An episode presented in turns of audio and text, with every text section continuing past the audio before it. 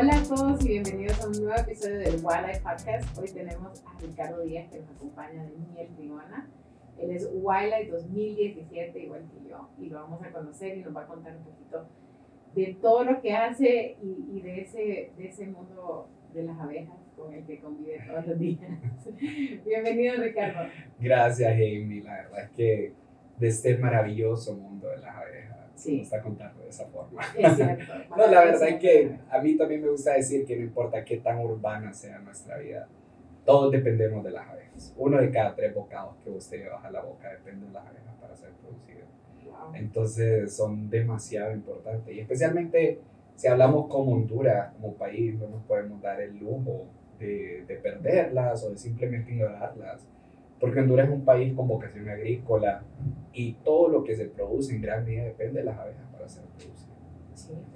Ya, ya vamos a entrar a eso. eh, yo me acuerdo cuando entró el pánico de se están acabando las abejas, nos vamos a morir todos. Entonces, pero vamos a entrar a eso. Primero, eh, contanos un poquito de Ricardo. Ricardo y yo, la verdad, es que hicimos un súper buen clic cuando nos Sí. conocimos en el 2017. Entonces, yo te conozco un montón, pero vamos a conocerte para que el resto de la gente te conozca. Entonces, primero contanos quién sos. Ok, entonces mi nombre es Ricardo Andrés Díaz Meraz. Soy hondureño, soy ingeniero agrónomo, me gradué de Zamorano en el 2015. Después, a raíz de lo que estudié en Zamorano y la tesis que publiqué, me otorgaron una maestría en la Universidad Nacional de Costa Rica para poder sacar mi maestría en apicultura tropical. Entonces ahí me especialicé especialmente en las abejas nativas que ocurren en toda la región centroamericana. Y ese es mi fuerte. Desde entonces he estado trabajando con y estudiando a las abejas y verdaderamente no me imagino estar trabajando para algo que no está relacionado a ello. Entonces, yo, yo siempre me gusta decir con mucho orgullo que me he dedicado a estudiar, he viajado gracias a las abejas y he hecho todo esto y, y es la parte del, o sea, no puedo separarme yo de las abejas ya a este punto, forman parte y gran parte también de lo que he logrado gracias a las abejas. Sí, y Sí. entonces vamos a conocer ahorita un poquito de tu Ok, emprendimiento. ok, sí. Entonces, son, son dos, ¿verdad? ¿O es uno solo y se divide en dos? Empezó como uno y después se dividió y ahorita Ujú. estamos haciendo como todos los papeleos para desligarlos porque es la forma correcta también de manejarlos. Entonces, Miel Trigona, estamos ya en nuestro sexto año de trabajo. Trigona significa tres ángulos en latín, esa referencia que es una empresa familiar fundada por tres hermanos, que son justamente mis dos hermanos mayores y yo. Entonces, nosotros empezamos desde cero, desde cero, desde cero, desde cero. ¿Cuál es el fin de acción? Nosotros, bueno, producir productos apícolas, o sea, derivados de las abejas de calidad, de alta calidad. Existen tantas estigmas y malos pensamientos de la miel, siempre sé, lo primero cuando vos compras una miel es será pura o no. Este tipo de, de, de dudas, perdón, no las tenés cuando compras un litro de leche, por ejemplo. Tenés la seguridad de que es un litro de leche de vaca.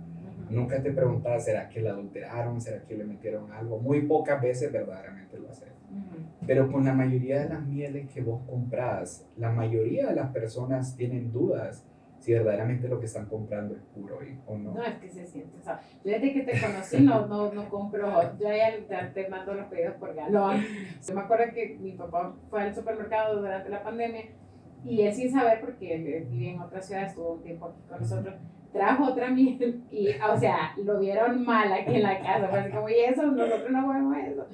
Entonces, Sí. eh, se siente la diferencia. ¿Cuáles son todos los productos que ah, tiene Mentriona? Porque Espérame, lo- solo voy a No. terminar de contestar. Sí. Entonces Trigona nació justamente por esa necesidad de que en Honduras hubiera un producto de calidad Ujú. en el que yo personalmente me aseguro y todos los días me aseguro que sea un producto que la gente no tenga dudas, ¿me entiendes? Entonces, ¿cuáles productos? Producimos casi todos los productos de la colmena excepto el veneno de las abejas, que esa es otra cosa que estoy trabajando un proyectito ahí. Pero eso incluye jalea real, polen, miel, diferentes variedades de miel. Producimos también cera de abeja que se utiliza más que todo como cosmética o en ebanistería para curar madera, lo utilizan muchísimo. Producimos los productos primarios de la colmena y después hacemos subproductos a partir de ellos. Entonces tenemos mieles cremadas con arándanos, mango, chile jalapeño, higo, fresa. y ahorita estamos trabajando en otro producto. Todos estos productos además son locales. A mí me gusta trabajar mucho con productos locales, locales. Si no se consiguen, en el país, que es la excepción para el arándano, los tenemos de Guatemala. Los mangos son locales también, el higo es local. Y ahorita estamos trabajando con otro producto que es la vainilla, que justamente la vainilla es este producto que los mayas y los aztecas comercializaron con los colonizadores es propio de la región centroamericana, centroamericana y nadie lo conoce. Entonces nosotros lo que queremos es resaltar, la gente piensa en vainilla, nunca se imagina que la vainilla crece de forma silvestre No, yo no, no sabía, ahorita me empecé a pensar, ¿cómo se hace una vainilla? No? Sí, la vainilla es una orquídea.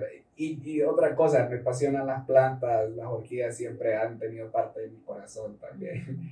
Entonces, la vainilla es esta orquídea que crece de forma silvestre es uno de los primeros principales sabores. Vos pensás en, si vos pensás en helados, por ejemplo, pensás chocolate, fresa y vainilla.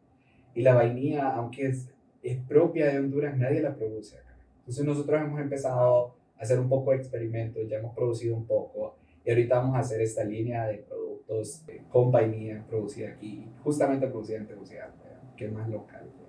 Entonces ahí vamos y nuestra idea es estar constantemente innovando eh, sacar nuevos productos. Y así poco a poco nos hemos ganado el corazón de muchos hogares como el tuyo.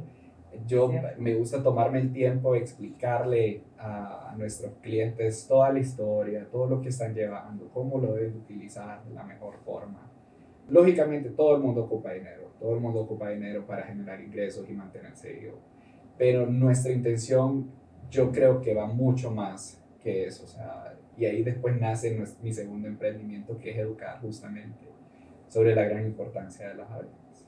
Entonces, si querés, me vamos a pasar. Ahora sí, pasemos a, a, la, a la, segunda empresa. Ok, entonces, Miel Tribuna, a raíz de ese desconocimiento que existe y sabiendo la problemática que están pasando, como le dijiste en el 2006, justamente empieza esto que se hizo viral, que fue el gran colapso de las colmenas. No hay información local, número uno nadie se preocupaba y la información que vos tenías de las abejas venía de otros países. Entonces, justamente sabiendo eso, nosotros empezamos a trabajar en otra forma, no tanto comercial, y fundamos Beechi. Beechi es el nombre de una abeja maya en peligro de extinción, especialmente la, la gran abeja sagrada maya. Entonces, esta abeja, lastimosamente, más del 80% de la población histórica ha desaparecido hasta entonces es triste, toda esta historia, especialmente cuando hablas de biodiversidad, es bien triste. Sí. Y eso te lo pueden decir mucha más gente que se dedica a esto. Entonces, con énfasis de darla a conocer, por eso llamamos eh, a nuestro santuario de abejas, porque creemos justamente también que solo se protege lo que se conoce. ¿Cómo vas a proteger algo que no sabes que existe, que crece de forma natural en Honduras, que los mayas lo veneraban? Entonces justamente así nosotros empezamos con este santuario. Actualmente tenemos 20 colmenas de 6 diferentes especies de abejas nativas en México. Entonces, pero en Honduras no solo existen esas, en Honduras fácilmente podemos llegar a las 400 especies de abejas. Nunca nadie se ha dedicado a hacer el listado oficial porque lógicamente requiere inversión. Yo me he propuesto que yo, nada más ocupo el dinero para viajar y poderme liar un poco de tribuna porque lógicamente consume todo mi tiempo y poder dedicarme netamente a estudiar las abejas en el país, que es lo que verdaderamente me apasiona, ¿me entiendes? Y crear por lo menos este documento que diga, miren, en Honduras existen estas, estas, estas abejas, estas están en peligro hagamos esto para proteger. Entonces, siempre me, me voy un poquito más allá pero, me encantaría que se pudiera hacer eso. La gente que nos está escuchando, si tienen fondos que quieran dar, por favor. Sí. Pero mira, eh, en BECHI nosotros nos hemos dedicado netamente a educar. Desde el primer año. De hecho, BECHI nace por unos fondos que yo apliqué para Guayna. Y fue el Impact Grant. El Impact Grant, correctamente. Así con eso iniciamos y después nos asociamos con dos empresas privadas de Honduras. Y ellos nos siguieron apoyando. Entonces, ahí el primer año recibimos 550 niños de escuelas netamente públicas del país, en los cuales ellos no pagaron nada, ni transporte, ni comida, se les daba merienda. Y era como una visita al santuario, nosotros abríamos las colmenas, ellos tenían la experiencia de primera mano de ver las colmenas, cómo trabajaban, qué estaba sucediendo en ese momento en las abejas. y más importante es que pueden hacer ellos por las adultas, que justamente son acciones bien pequeñas que hacen la diferencia. Entonces así recibimos 550 niños. El segundo año ya había muchas escuelas privadas interesadas. Entonces a las escuelas privadas se les cobraba 25 lempiras, que personalmente creo que es algo simbólico, porque el mantenimiento de ella es bastante alto. Entonces ya recibimos mil, alrededor de 1.200 niños, 1.115 niños fueron justamente. Y de tanto escuelas públicas y privadas. El tercer año de trabajo esperábamos recibir alrededor de 2.500 niños y eso fue la pandemia y hasta entonces lastimosamente no hemos vuelto a recibir escuelas y en Honduras hace poco se abrieron las escuelas y ciertas escuelas privadas a recibir niños de forma física. Entonces todavía falta un poco más en Honduras para que empiecen a hacer este tipo de visitas y que expongan los niños un poquito más. Pero eso es en esencia lo que hacemos y lo que hemos hecho. Me encanta. Entonces ahora vamos a, a regresar un poquito en el tiempo, vamos al 2017. ¿Cómo entra Wildlife? ¿Cómo estaba en el 2017 cuando aplicaste a Wildlife para ser seleccionado? Ok, en el 2017 yo estaba yo siempre digo que las cosas que van a pasar, van a pasar. Yo estuve trabajando en Colombia en una asesoría, justamente de la, de la USAID, USAID, USAID, sí, USAID, en el tema de apicultura para gente de escasos recursos, que los suelos, en Colombia ocurre esto, que llegan gente relacionada al narco y tal, y bragan los suelos, significa que limpian los suelos para sacar el oro en estas zonas y los suelos quedan completamente inertes, o sea, queda nada. Entonces la USAID empezaba a regalar ciertos árboles que se adaptaban a estos suelos y también producían mucha miel. Entonces a la gente se le daban colmenas y yo estaba justamente como enseñándole a la gente cómo empezar y con estas aves. Y tenía como 22 años, ¿verdad? Sí, sí, estaba y entonces en eso me tocó hacer una escala en Panamá eh, de como 8 horas o algo así. Y era el último día para aplicar a Guayla. No, ¿en serio? Sí, te lo Yo no sabía eso. era el último día para aplicar a Guayla. Ya alguien me lo había enviado, como, hey, debías de aplicar. Ya alguien me lo había enviado y entonces en el aeropuerto en Panamá yo mandé mi aplicación y todavía estaba viviendo en Costa Rica, terminando mi maestría justamente, y a todo esto mis hermanos estaban encargando de la, de la empresa. Y yo apliqué como ciudadano costarricense y todavía me mandan, porque tenía ciudadanía costarricense, y todavía me mandan embajada en los Estados Unidos en Costa Rica con referencia a Waila y todavía caen a mi correo porque así fue como yo apliqué. Ah, ok, pero estás en la base de datos de Honduras. De Honduras, Cuando llegamos allá, eras, estabas en el Estaba en Honduras, pero como te piden la residencia y todo ah, eso y dónde estabas viviendo, tuve que poner, lógicamente, donde sabían en Costa Rica y entonces... De hecho, a mí me agregaron, cuando a uno le asignan a las ciudades, yo estaba dentro de Costa Rica. Ajá, no sé, porque, porque en el aeropuerto nos fuimos juntos. Sí, sí, sí, pero ahí yo, yo ya me había regresado y después yo les hice saber eso los de baile que iban a haber regresado. Y vas a representar, me muero, me muero, no, no lo hubiéramos conocido. Pero sí, o sea, ahí todavía, ahí salía que estaba bajo Costa Rica, ya eventualmente se va a arreglar, pero es un dato, un dato curioso. Fíjate que eso es clave, lo que de uno es de uno, porque... Yo conocí personas que dicen que se estuvieron preparando por meses para aplicar y que no, fueron seleccionadas. o hubo gente que fue seleccionada, pero dice sí, que fue súper arduo, que no sé qué. A mí me preguntan mi proceso de aplicación y, y, la verdad fue bien rápido. O sea, era como, ¿qué es tu empresa? No sé qué. Yo sabía lo que hacía, yo sabía lo que quería. No estaba muy segura hacia dónde iba, pero sabía lo que hacíamos y todo. Entonces, para mí el proceso fue relativamente sencillo, o sea, era como, yo solo recordaba que caía un nuevo correo que decía, ah, pasaba la siguiente etapa, y yo como, ah, wow, pasé la siguiente etapa, de ahí otra vez y otro y otro, pero es, es, cierto, pues cuando uno tiene una, una buena idea y tener, tenés eso ahí adentro, pues te va a salir. Yo siento que cuando vos lo haces de una forma bien genuina Y, y, vos sabes justamente a lo que te dedicas, no debería ser difícil.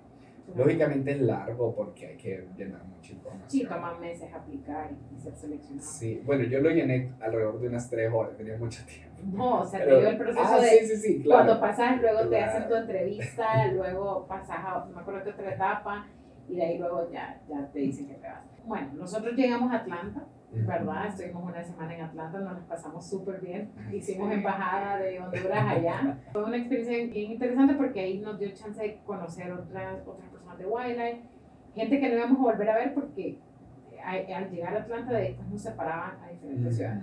¿Vos a qué ciudad fuiste? Yo fui a Salt Lake City, en el estado de Utah. Y yo no ¿Qué hay en City? Siempre te hago Ok, voy a... ¿Qué hay en Lake Voy a decir, en mi defensa, a mí no me gustan las ciudades grandes. Okay. Ok, he tenido la oportunidad de viajar en otras ciudades de Estados Unidos. Pero Salt Lake City me encantó, simplemente me fascinó. Y, y, yo, la, la, referencia que yo decía, las montañas son espectaculares y son llenas de, pinos, se, de, pinos. Las fotos se ven, la verdad, increíbles. O sea, es un paisaje divino. Yo, yo como soy más de ciudad, o sea, yo, estaba en Chicago y yo, yo era como, esto no me puedo imaginar estar pero pues tampoco era mi emprendimiento, porque yo estaba trabajando en moda, estaba trabajando como creador de, de, Latino Fashion Week, entonces, pero se miraba increíble. Correcto, mira, es que es una cosa especial, verdaderamente. Ahí hacen los juegos de invierno, los hacen en Park City, que es una ciudad que está como a 30, 40 minutos de Salt Lake City, y vos subís y es completamente nieve, impresionante.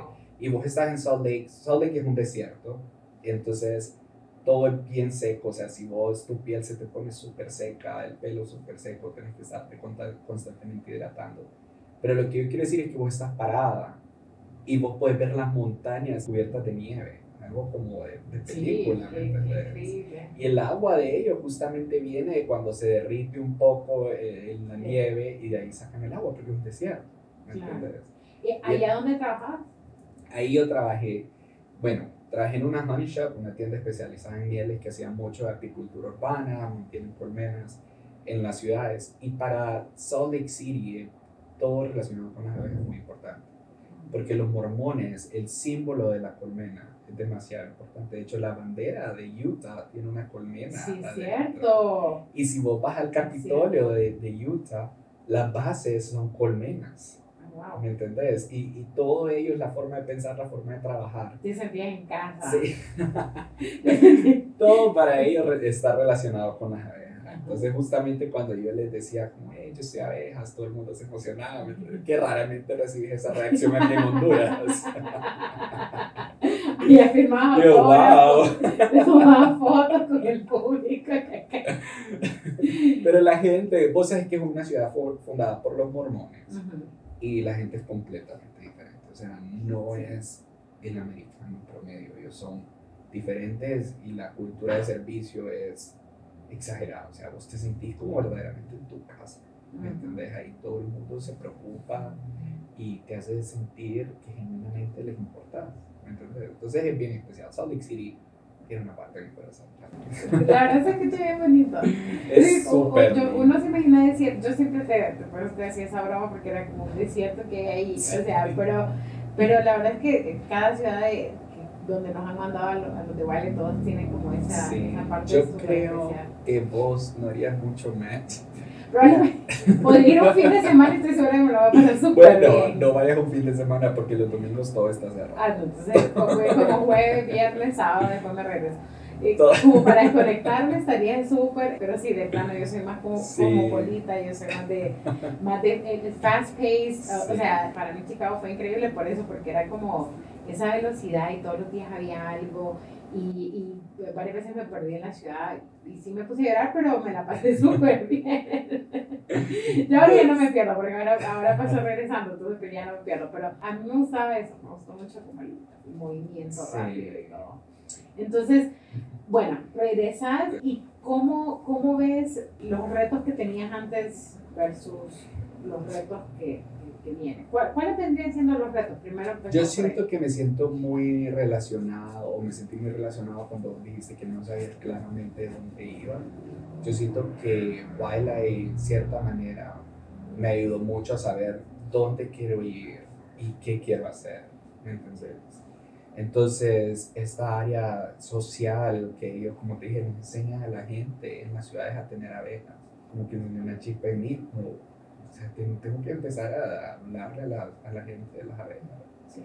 yo, yo siento que en Tegucigalpa por lo menos se ha dado de que gracias a mi mamá, desde que empezó a, a volver, que es bien popular, siento yo que hay más cuidado por, por las abejas, más conciencia y por la miel también, de qué, qué estoy tomando.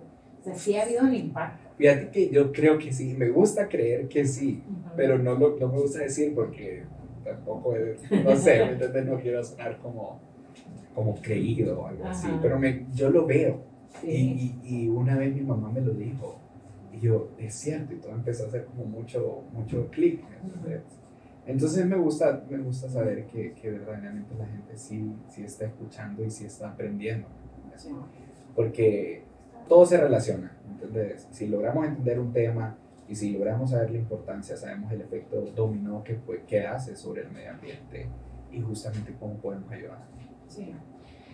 Ahorita, ahorita regresando a eso y, y ya como hablándole a, a los emprendedores en general, creo yo que es clave el, el saber hacia dónde vamos. Yo antes era como, ok, ahorita vamos a hacer este evento y ahorita vamos a sacar esta colección y vamos a hacer estas sesiones de fotos, pero no había, eh, como ahora, ¿verdad? Que es eh, como ya poner un panorama más grande. Y creo yo que si tenés un restaurante, y si vendés baleadas, si tenés un salón de belleza, tiene que haber un objetivo, que a veces Correcto. creemos que solamente si tenés como, como un, un Facebook, una, una empresa de Tesla, una empresa, ahí sí puedes hablar de, no, y eh, en realidad es, es importante para todo emprendedor sentarse y decir qué quiero hacer por, y por qué lo quiero hacer, por qué estamos creando lo que estamos creando, ¿verdad? Correcto, justamente, y no te contesté la pregunta cuando me preguntaste los retos y dónde quiero llegar. Ujú. Mi sueño siempre ha sido ver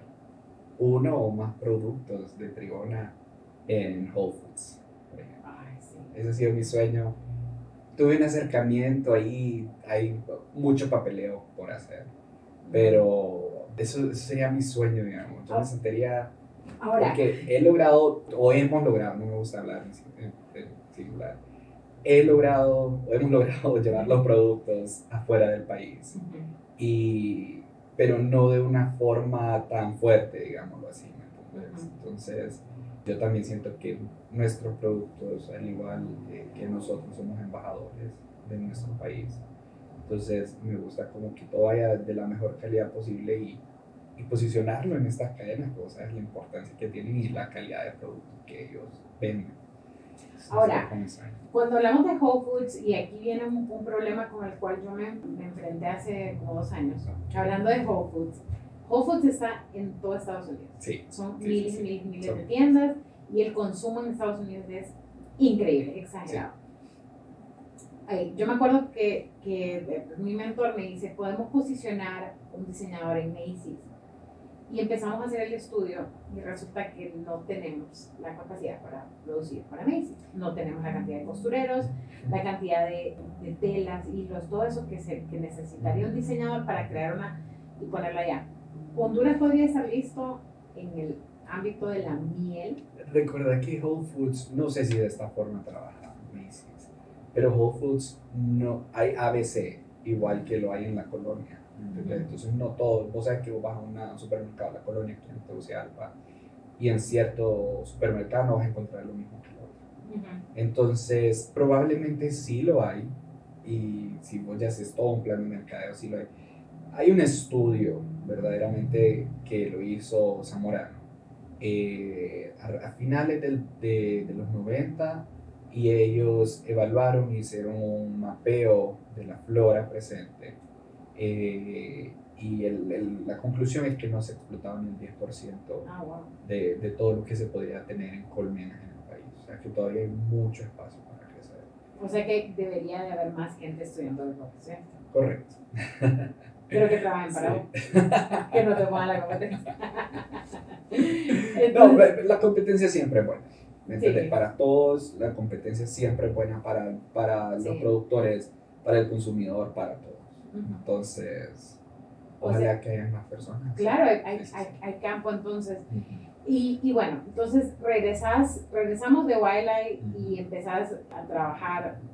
Ahí es cuando empieza Bechi, ¿no? Ajá, Bechi. O Bechi. Bechi, sí. Ay, Yo lo pronunciaba en inglés y yo decía Bichi. No, no, no. Es un nombre en latín.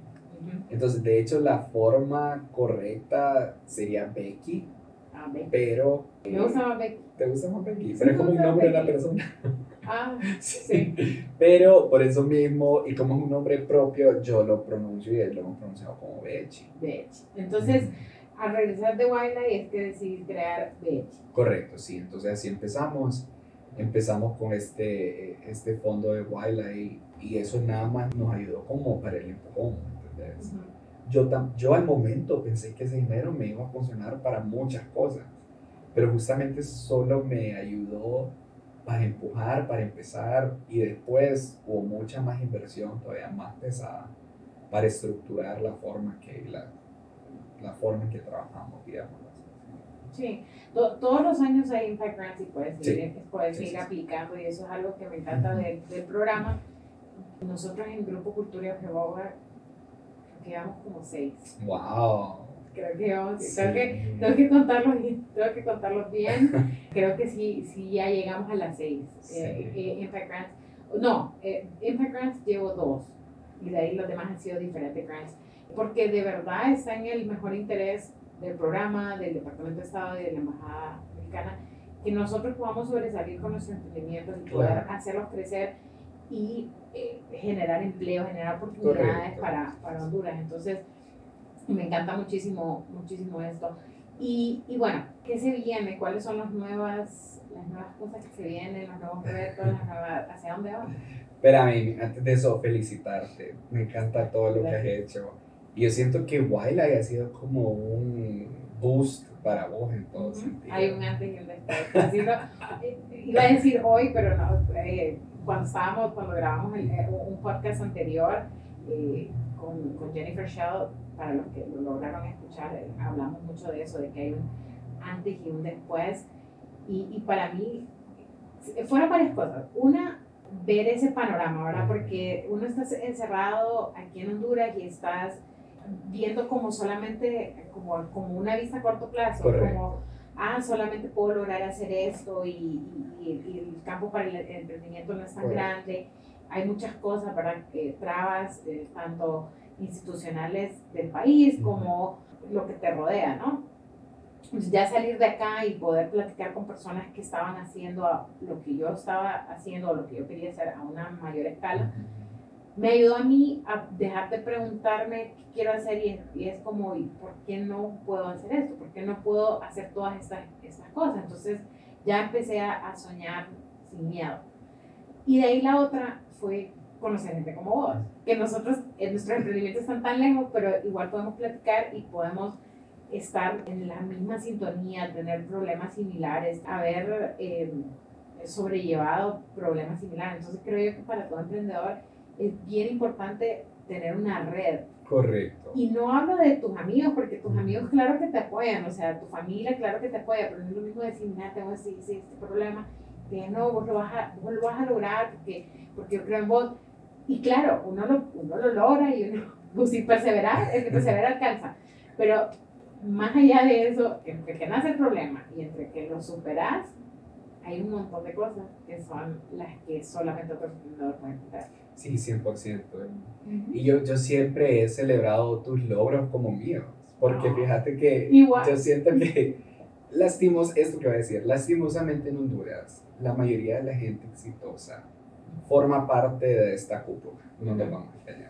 Y es bien difícil para alguien que está fuera de la cúpula ser verdaderamente exitoso y que sea reconocido. Sí. Porque si no, aunque vos seas exitoso, ya te ponen un montón de, de, de dudas, cómo logró, cómo lo hizo. Ah, sí. Y ahora con Wine y esta red de apoyo que verdaderamente es extranjera, Sí. pues lo estamos logrando, ¿me ¿entendés? Y personas como vos, a los lugares que has llegado, los, la gente que has, has logrado cambiar, ¿me entendés? Y educar, eso es importantísimo.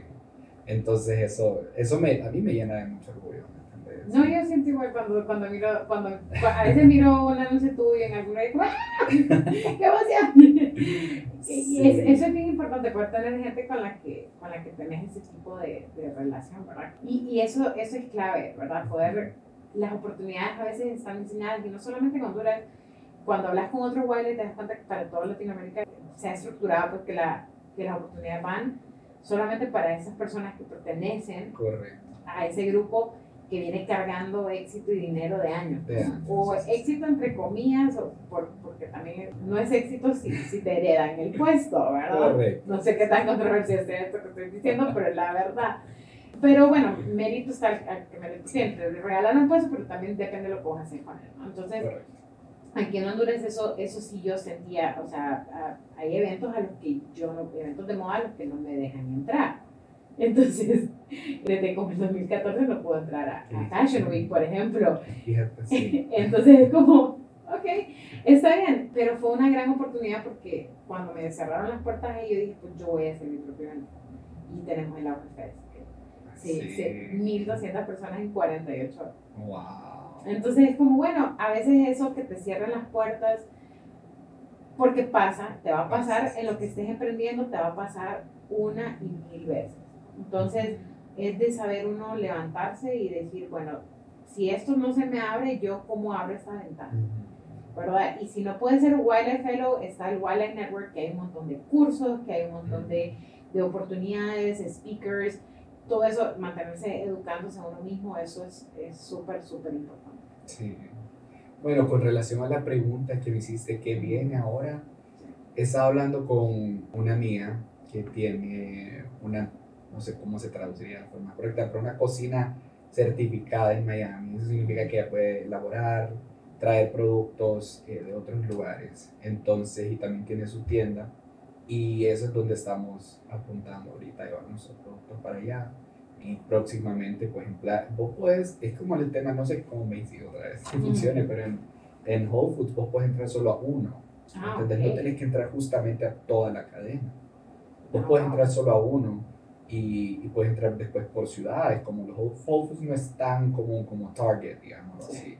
Entonces puedes entrar solo a la ciudad de Miami, que hay un- diría que menos de una docena, y, y así vas eh, poco a poco, ¿me entendés? Eso- Esa es la forma en que bien. ellos trabajan, sí. Entonces igual ellos, como todo es muy local y tratan de trabajar de la forma más local posible.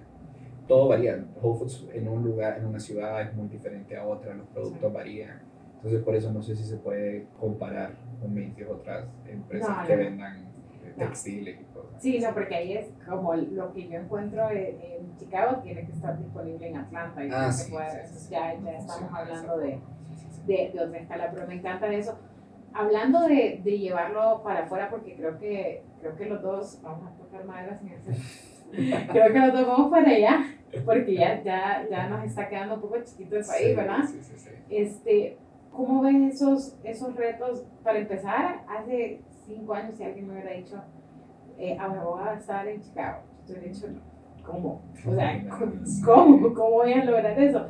Ahora ya, ya lo voy viendo más tangible, pero todavía estoy en esa parte de, de haciendo mis movimientos poco a poco. Ahorita nada más vamos una vez al año, presentamos, participamos en eventos. ¿Crees, ¿crees que es posible para, para los emprendedores hondureños empezar a o aspirar hacia afuera? 100%. Sí, yo siento que yo se lo digo a todo el mundo, hay que soñar y soñar en grande. Los sueños ocurren, o sea, todo lo que, o la mayoría de las cosas que yo tengo actualmente, en algún momento fueron un sueño. ¿entiendes? Y yo añoraba eso y ahora lo tengo, es, es parte de mi día a día. Entonces, eh, yo siempre que les digo, hay que soñar y seguir sus pasiones, porque de nada te sirve ser muy ambicioso en algo que verdaderamente no te apasiona, no vas a llegar a ningún lado. O sea, tenés que tener una meta, en mi forma de pensar, tenés que tener una meta y el combustible que te va a llevar a esa meta es tu pasión, porque muchas veces vas a trabajar sin todos los recursos necesarios y la única forma de salir ahí va a ser por tu pasión y por tu esfuerzo. ¿entendés? Entonces, ya mucha gente lo ha hecho, ha representado a Honduras fuera del país y ¿por qué no? ¿Me entiendes? Nada es imposible, ahora todo está súper globalizado. Antes probablemente sí era un reto mayor, ahora siento que es mucho más fácil llegar a muchos otros lugares. Esa Sí. es mi forma. Claro. ¿Cuál creerías? eh, porque creo que ahorita la gente que nos está escuchando va a decir, ay, pero para ustedes suena bien fácil porque tienen conecto con la embajada. ¿Qué le podríamos decir a la gente que podría ser ese primer paso para empezar a, a ver si fuera? Primero, lógicamente, o sea, concretar tu idea y concretar tus productos, ¿me Ujú. entiendes? Y analizar y hacer mucho benchmarking de qué es lo que vos tenés, qué es lo que se ofrece. Sí. Se compara, puedes competir, sí o no. y después trazarte una meta, ¿me entendés? Y como yo te dije, las cosas que van a suceder, van a suceder, justamente. Y las cosas que vos querés, que las soñás, y si tenés la pasión para lograrlo, van a suceder. Entonces, pero lo, a mí las cosas que me han funcionado siempre es ser organizado y levantarme temprano. Ah, sí. Porque yo siento que si yo... Clave, clave, levantarse temprano, ese, el que madruga Dios le ayuda, 100%, eso yo no lo puedo, o sea, desde que yo empecé esa práctica, yo antes trabajaba de noche porque quería ser creativa y cool y los artistas trabajamos de noche. Yo no soy un artista, me di cuenta que en realidad yo soy alguien que trabaja como artista. Y, me y era como, no, trabajamos en la madrugada, qué cool. No, no, la clave es la mañana. Sí, yo me levanto 5, 5 y media por tarde y me duermo súper temprano. yo siento que a veces si yo no duermo, no funciona el otro día, no rindo. Y también siento que si me levanto tarde, el día lo perdí. Sí. Entonces trato de levantarme temprano, organizarme. Lo primero que me levanto es pagar eh, café me siento en mi mesa con el café y con mi agenda, qué es lo que tengo que hacer y qué es lo que ocupo hacer más rápido, aunque ya lo tengo organizado porque también es lo último que hago antes de irme a dormir.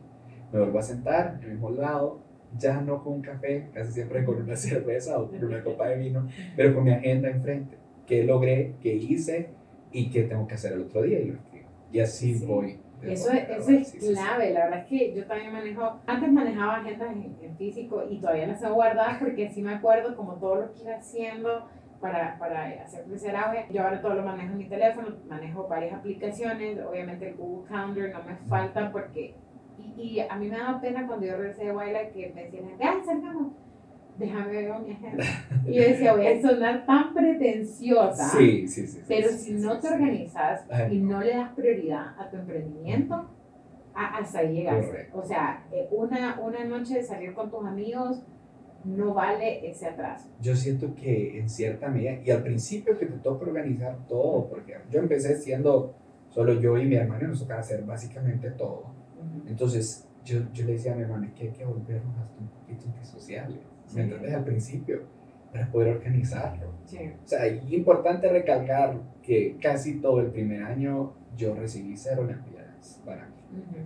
Y como vivía con mi papá y eh, por lo menos la comida no me faltaba, ¿me entiendes? Pero todo lo que ganábamos, inversión, inversión, inversión, inversión, inversión. Entonces es bien importante eh, saber qué es lo que querés lograr y cómo estas cositas como simplemente salir ya gastadas a pros, no sé, no, quiero sonar pretencioso tampoco, pero ya gastas esos 500 lempiras que los pudiste haber invertido en tu negocio. Entonces, mucho sacrificio, o sea, tener un emprendimiento y tener un negocio es mucho, mucho sacrificio al principio, especialmente si no le das, ¿me entendés? Entonces, eso es clave. Eso es clave, si lo estás formando y cómo hacer una casita y ir poniendo los ladrillos poco a poco y hay que apurarse porque hay que poner el techo. Exacto. Y, y, si estás ahí sentado, o sea, nadie lo va a hacer por vos. Y eso es otra cosa que la gente dice, ay, qué bueno que vos sos tu propio jefe y que vos haces tus decisiones. Y digo, tal vez por eso mismo me cuesta dormir todas las noches, porque tengo que pagar a los empleados la luz, el agua, todo, ¿me entiendes? No, muchas más preocupaciones. Sí, no sé si a veces pasaba que te decía, te decía, ya me tengo que ir porque eh, mañana tengo, que, tengo varias cosas que hacer. Pero vos sos el jefe, Ay, entonces sí. no, tenés, no tenés por qué irte temprano, nadie, nadie te va a regañar. Y es como, no es que nadie me va a regañar, es que probablemente no coma y lo llevo a mi casa y hago las cosas que tengo que hacer. Eso, eso, eso es bien importante cuando que vos sepas, sos el jefe, pero también sos el empleado, también sos el proveedor, también sos, o sea, sos todo. No, no puedes venir y simplemente sentarte y decir, tengo una súper buena idea, voy a mandar y voy a, el, primer año voy a contratar a todo el mundo para que todo el mundo haga todo. A mí siempre me han preguntado cuando me entrevistan como, ¿cuál sería un consejo que le dan a los emprendedores? Yo siempre decía, no, láncense.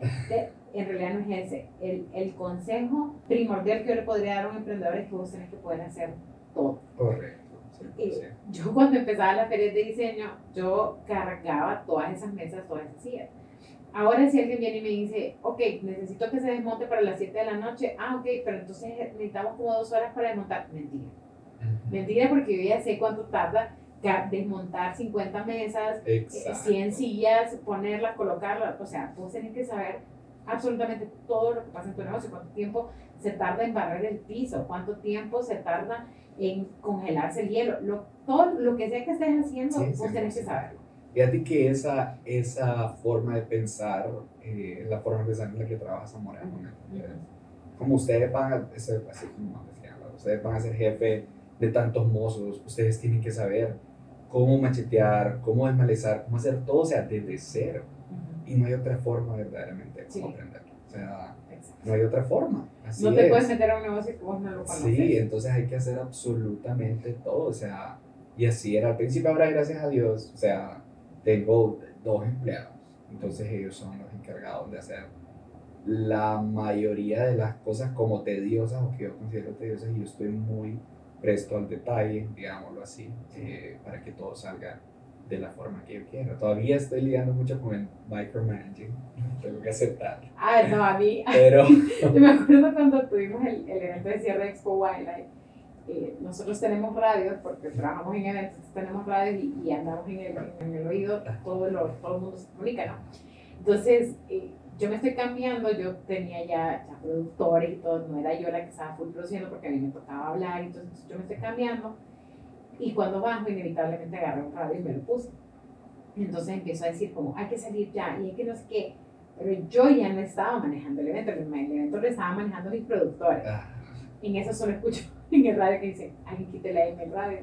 Y entonces me da risa por, por, eso, porque uno, uno necesita como poder eh, eh, meter las manos en todo. Entonces me quitaron el, ya me llegaron a, a quitar el radio y así como, ah, porque en realidad el equipo lo tenía, o sea, es un equipo que, que lleva demasiados años trabajando juntos, entonces ya saben cómo queremos hacer las cosas, cuál es la esencia de AVE, porque también es eso, no solamente es eh, una persona que entiende el trabajo, sino entiende por qué hace el trabajo. Entonces, eso, eso es súper importante. Entonces, ya el, evento corrió, el evento estuvo divino y todo, pero a, mí eso de, de, de soltar la... Ya ahorita ya, ya me cuesta menos porque ya, ya tenemos, tenemos un ratito con el staff, pero siempre estoy ahí encima. O sea, cada arte que se sube, cada cosita, estar ahí como, como encima de, de eso. Y, y ahorita estaba pensando, el otro, la otra cosa que yo aprendí igual es bien valiosa vos no tenés que decir qué vendes o qué haces, sino en realidad el éxito viene en el por qué lo haces. Empezamos a analizar muchísimo eso, tuvimos un grupo de estudio, creo que era, los viernes teníamos clases, estábamos viendo eso. Y, o, fue en Atlanta, bueno, no importa. Y la cosa es que lo discutimos en grupo del por qué, por qué lo haces, ¿verdad? Entonces nosotros, la boda no es como que vendemos moda, no es, o sea, tenemos moda obviamente, pero no es que una empresa que se dedica a hacer ropa, hacer, nosotros nos dedicamos a la promoción de emprendedores para mejorar la economía del país y poder generar empleo.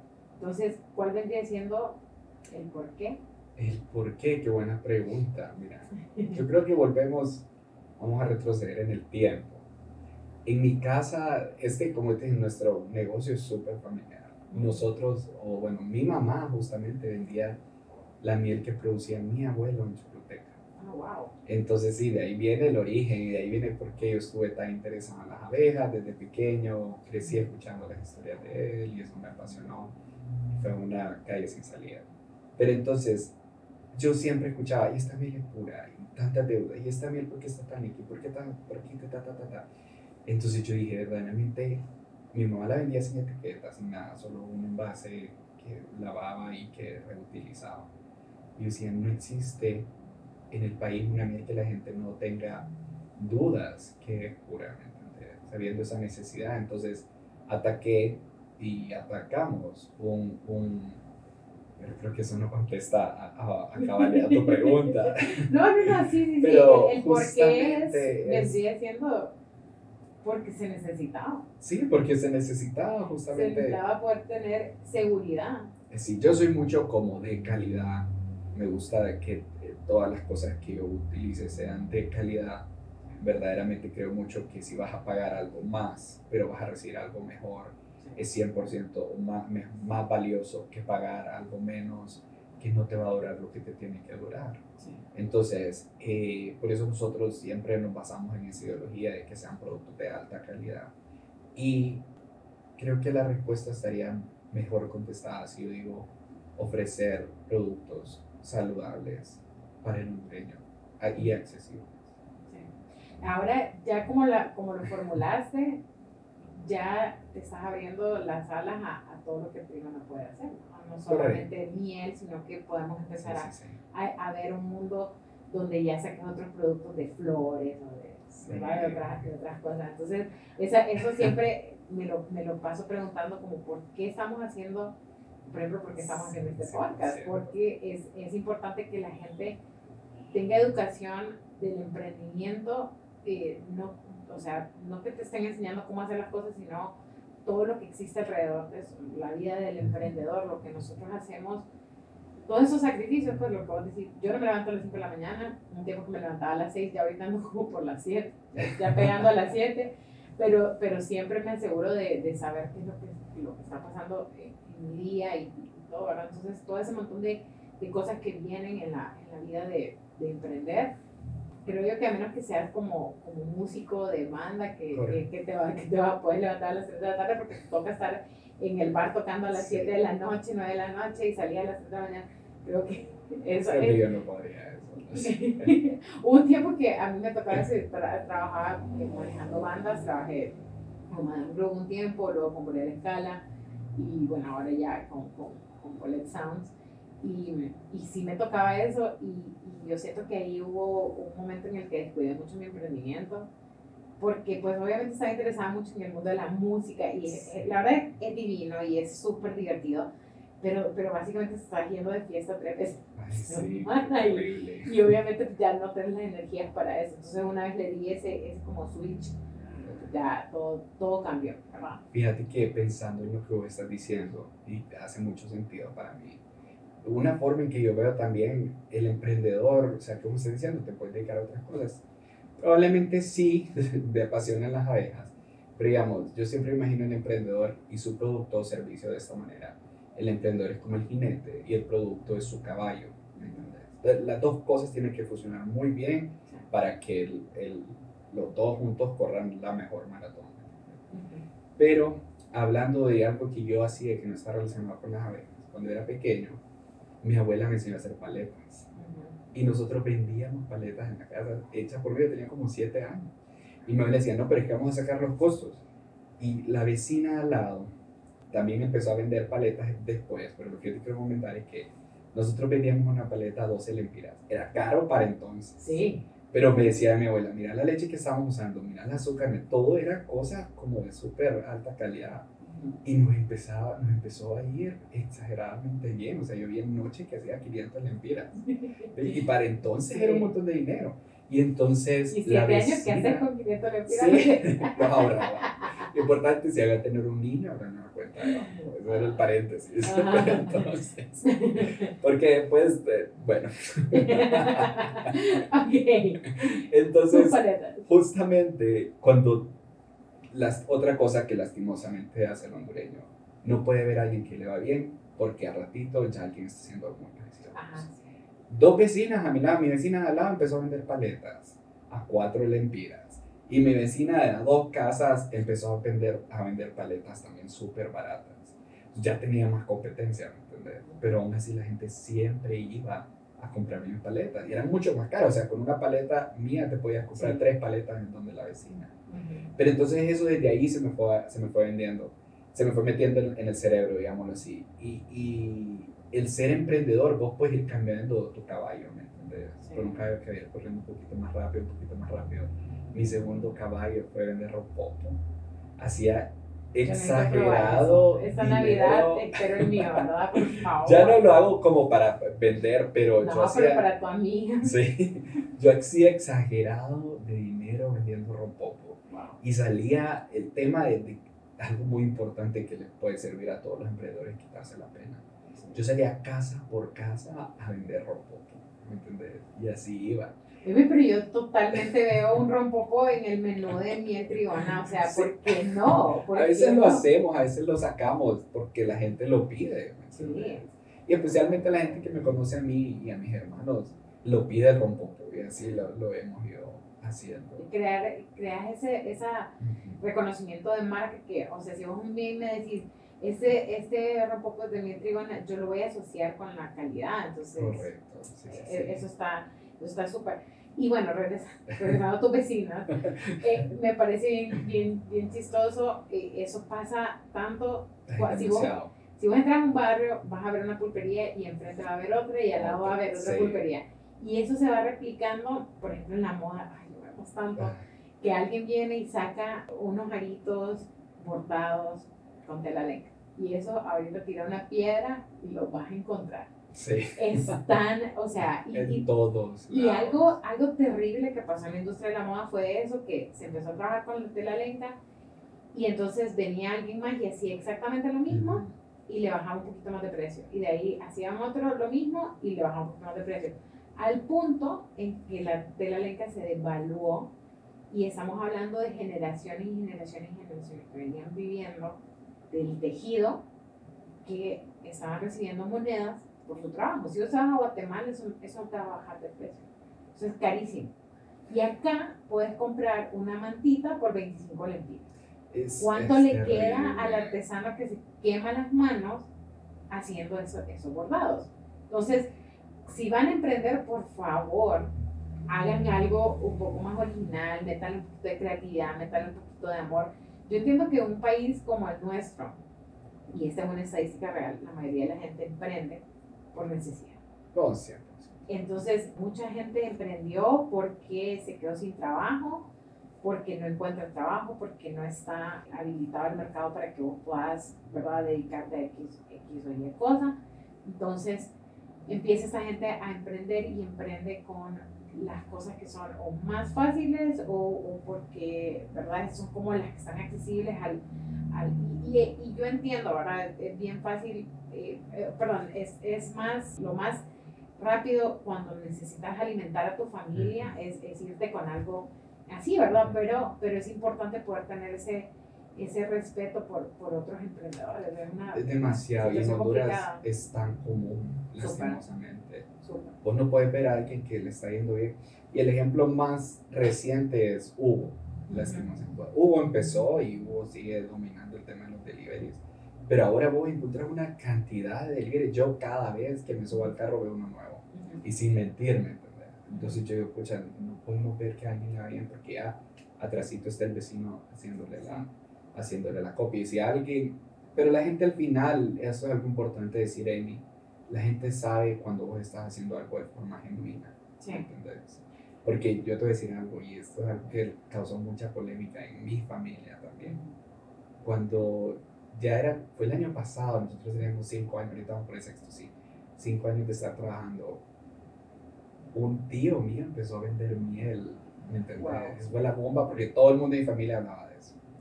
¿Entendés? Porque justamente un tío, ¿me entiendes? O sea, el hermano de mi mamá empieza a hacer la competencia.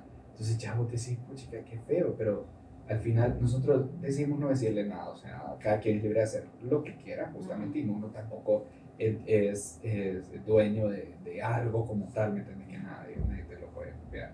Entonces, a menos de que lo tengas patentado, pero en este caso no aplica. Y al final, él poco a poco no siguió con esto y, fue muriendo, Su emprendimiento como tal. Pero es importante eh, hacer las cosas de una forma genuina. Y, y, que la gente reconoce, la gente al final del día lo reconoce y, y te lo puede pagar y sabe y, sabe que está comprando lo mejor. Entonces, a, a nosotros nos ha pasado horrible en, en los eventos de auge, pero yo a veces lo tomo como un reto, como que ya hice esto y ahora qué voy a hacer, y ahora qué voy a hacer. Eh, nosotros empezamos a, eh, los eventos que distinguen auge, que auge no es súper incluyente, entonces nosotros no tenemos lista de invitados, no tenemos eh, área VIP, no tenemos como, porque la idea es como la moda para todos, entonces los eventos son gratuitos. La verdad no tengo idea cómo trabajo yo para que los eventos sean gratuitos porque son eventos caros, caros, caros, música. Ah, bueno, y aparte de eso, nosotros tenemos música en vivo y, y la mayoría de las veces, creo yo que si no ha pasado es porque de verdad no he podido, el, se le paga al músico por tocar porque el músico no el músico está acompañando las pasarelas entonces si es una si es un evento de un concierto o algo así que se le está invitando para entrevistarlo en revista ya cambia la dinámica pero cuando lo estás contratando para que te anime un evento pues sí se le tiene que pagar. Entonces eh, estamos hablando de más de 100 mil lempiras que se va en audio en bandas en eh, la comida de los músicos, o sea, un montón de cosas más. Entonces yo me acuerdo que una vez un, una banda, ahí sí no voy a decir nombre por respeto a la banda. La banda viene y me llama y me dice, fíjate que me están contratando para este evento y me dicen que quieren que haga el mismo set de o sea, quieren que haga como lo mismo que hicimos en el evento de Boga y pues nosotros nunca habíamos tocado hasta que empezamos a tocar con vos, hasta que tocamos en ese evento tuyo. Entonces yo le dije, mira, le dije, vos sos otra empresa también, no vas a decir que no un contrato, yo no me voy a enojar con vos porque te voy a cerrar las puertas, pero te agradezco mucho que me lo hayas dicho. Y luego me volvió a llamar y me dice, no, que que tocar ahí gratis, entonces ahí aproveché de decir que no, no, porque también no, no, le querían dar ese aprecio a, los músicos, pero creo que es bien importante ponerse ese reto a uno mismo, ¿verdad? esa, salir de esa mediocridad de, que, que puedo, o sea, está bien, vos no sos dueño de la miel, porque pues, la miel existe en el mundo, pero ¿cómo puedo hacer yo algo diferente? ¿Verdad? Sí, sí, sí, en mis manos está emprender, emprender en esto, esto es lo que yo conozco, que voy a y es eso, el por qué, otra vez, el por qué estoy haciendo esto, para que realmente tengas un producto de calidad que vaya a perdurar en el tiempo. Correcto, sí, sí. Yo siempre cuando voy a hacer una, voy a hacer una toma de decisiones importante en mi vida, o quiero analizar algo, me hago las preguntas de los cinco por qué. No sé si vos la has escuchado. Sí. O, digamos, si me pasó algo, ¿por qué me pasó algo? Porque, digamos, tuve un accidente de carro. ¿Pero por qué tuve un accidente? Iba muy rápido pero ¿por qué va muy rápido? Y al final eso te lleva justamente a la razón de, de, por qué sucedieron las cosas. Y eso vos lo puedes utilizar para algo que sucedió o para algo que querés que suceda. Entonces vos te vas analizando y te vas conociendo mucho, mucho mejor. Y eh, con el tema de esto, de, que estamos hablando, ser genuino es, es valiosísimo. Y eso es algo que no lo puedes comprar. Yo lo he visto muchísimo en la, en la red de Wireless. Siento que los emprendimientos son como son ese, eh, eh, la mayoría, Estamos hablando de más de mil personas, pero, pero en realidad la mayoría de, de, los emprendedores de Wildlife tienen eso de, de, cada emprendimiento es tan especial, tan, diferente. Eh, este, en el primer episodio hablábamos con Jennifer Shedd que ella lo que quería era darle oportunidades de empleo a madres. Y de ahí luego, bueno, hablábamos con César Guerrero también, no sé si, si va a salir esto antes o después, porque estamos viajando entonces. Pero estábamos hablando con César Guerrero también de que él, lo que quería era enseñarle a los niños el, realmente los, los, peligros de la migración dentro de un cuento y al mismo tiempo eh, aprender a, leer. Entonces, hay un montón de cosas que, que solamente hacer eso, ese, esos pasos extra para poder darle ese toque especial a, tu emprendimiento, que es lo que te va a llevar hacia, hacia donde ¿verdad? A, pasar la línea del tiempo, a, crecer mucho más que, que solamente algo local. Justamente, sí, sí, sí. Es que la pasión y ser genuino, y, es cierto lo que vos decís, en Wildlife la mayoría de los emprendimientos son bien especiales y al final se nota justamente por el jinete, ¿entendés? Las personas también son bien especiales y desligas a las personas de sus, de sus caballos son bien especiales y tienen estas características que después el trabajo y sus caballos los hacen especial como tal, ¿me entiendes? Sí. Entonces eso es algo bien, bien importante y Wildlife poder brindar esta red de, de, acompañamiento y de seguridad también para poder decirle como, hey, lo que estás haciendo está bien, es de valor, te vamos a apoyar, ¿me entiendes? Y, y vamos adelante. Entonces eso lo hacemos muy valioso. A mí algo que, que me encanta de la red es por ejemplo, no sé si escuchado eso que decía, dice la gente como, haz tus planes, pero no se los cuentes a nadie. Por un montón de cosas, ¿no? Que te copian, que te, te, te tiran malas vibras y no sé qué. Y yo, de verdad que muchos de mis amigos cercanos, incluido vos, son de la red de ¿no? Hasta mi sociedad que son de las pocas personas que yo me siento tranquila de contarles mis planes, porque sé que no hay esa mala intención detrás. Pero yo he tenido eh, momentos en donde estoy trabajando producción y necesito que o precios o aliarme con alguien o algo así y tengo que hacer tanto énfasis de como esa es una idea, por favor te pido tu discreción, por favor te pido que no la vayas a replicar, que, o sea, he tenido gente con la que trabajo, primero tengo que firmar los contratos de confidencialidad. Sí, Imagínate qué, qué, qué problemática es esa, ¿verdad? Entonces creo yo que también hay que trabajar en la integridad de cada, de cada persona y cuando sos emprendedor y te rodeas con otros emprendedores, la, la integridad es otra otra cosa que es bien importante practicar, ¿no? Es que al final, como te digo, no, no es tanto como tu emprendimiento, sino los valores que vos demostrás. Porque justamente si haces bien, vas a, vas a lograr cosas de bien. ¿me entiendes? Entonces, si vas sin ánimo de, de, de, de menospreciar a alguien, ¿me entiendes? Simplemente hacerlo porque genuinamente te nace y porque te llena de pasión, vas a llegar lejos. Vas a llegar Sí, y bueno, vamos a, a, cerrar ya este, este episodio, creo que no podríamos quedar todo el día hablando.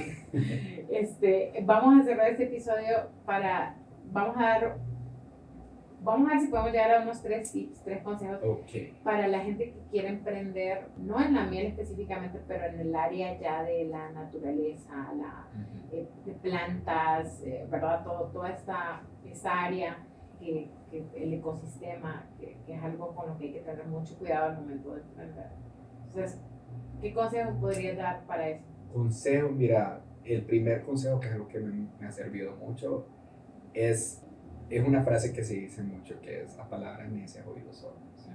Yo, hasta de mis familiares, cuando nosotros, cuando yo venía empezando con mi hermano, recibimos comentarios como negativos. Una tía me dijo a mí como, literalmente, has estudiado tanto y tus papás también han gastado mucho, aunque yo fui becado, pero esas son las palabras que yo utilizo. Eh, tus papás han gastado mucho, tenés que un trabajo, que no sé qué, porque ella no miraba esto como un trabajo, ¿me? Ah, entonces,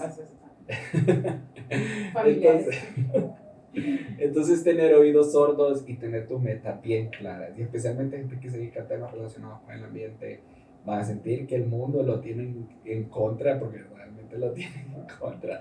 Pero hay que tener tus cosas bien claras, tus metas, ser organizado y llenarte de mucha pasión. Esos serían mis tres, mis tres tips. Porque sí. eso ha sido la combinación y la receta que a mí me ha funcionado y no es que, o sea, ¿entendés? un ser humano con muchos errores y muchas imperfecciones, pero por lo menos es algo que yo puedo decir, yo empecé desde cero, he logrado esto y esto es lo que me ha funcionado. Si a alguien más le funciona, pues súper bien. Esto es lo que a mí me. Okay, super. Bueno, muchísimas gracias Ricardo no, por acompañarnos. Y gracias a todos por escucharnos en el Wildlife Podcast. Nos vemos en dos semanas con el próximo episodio.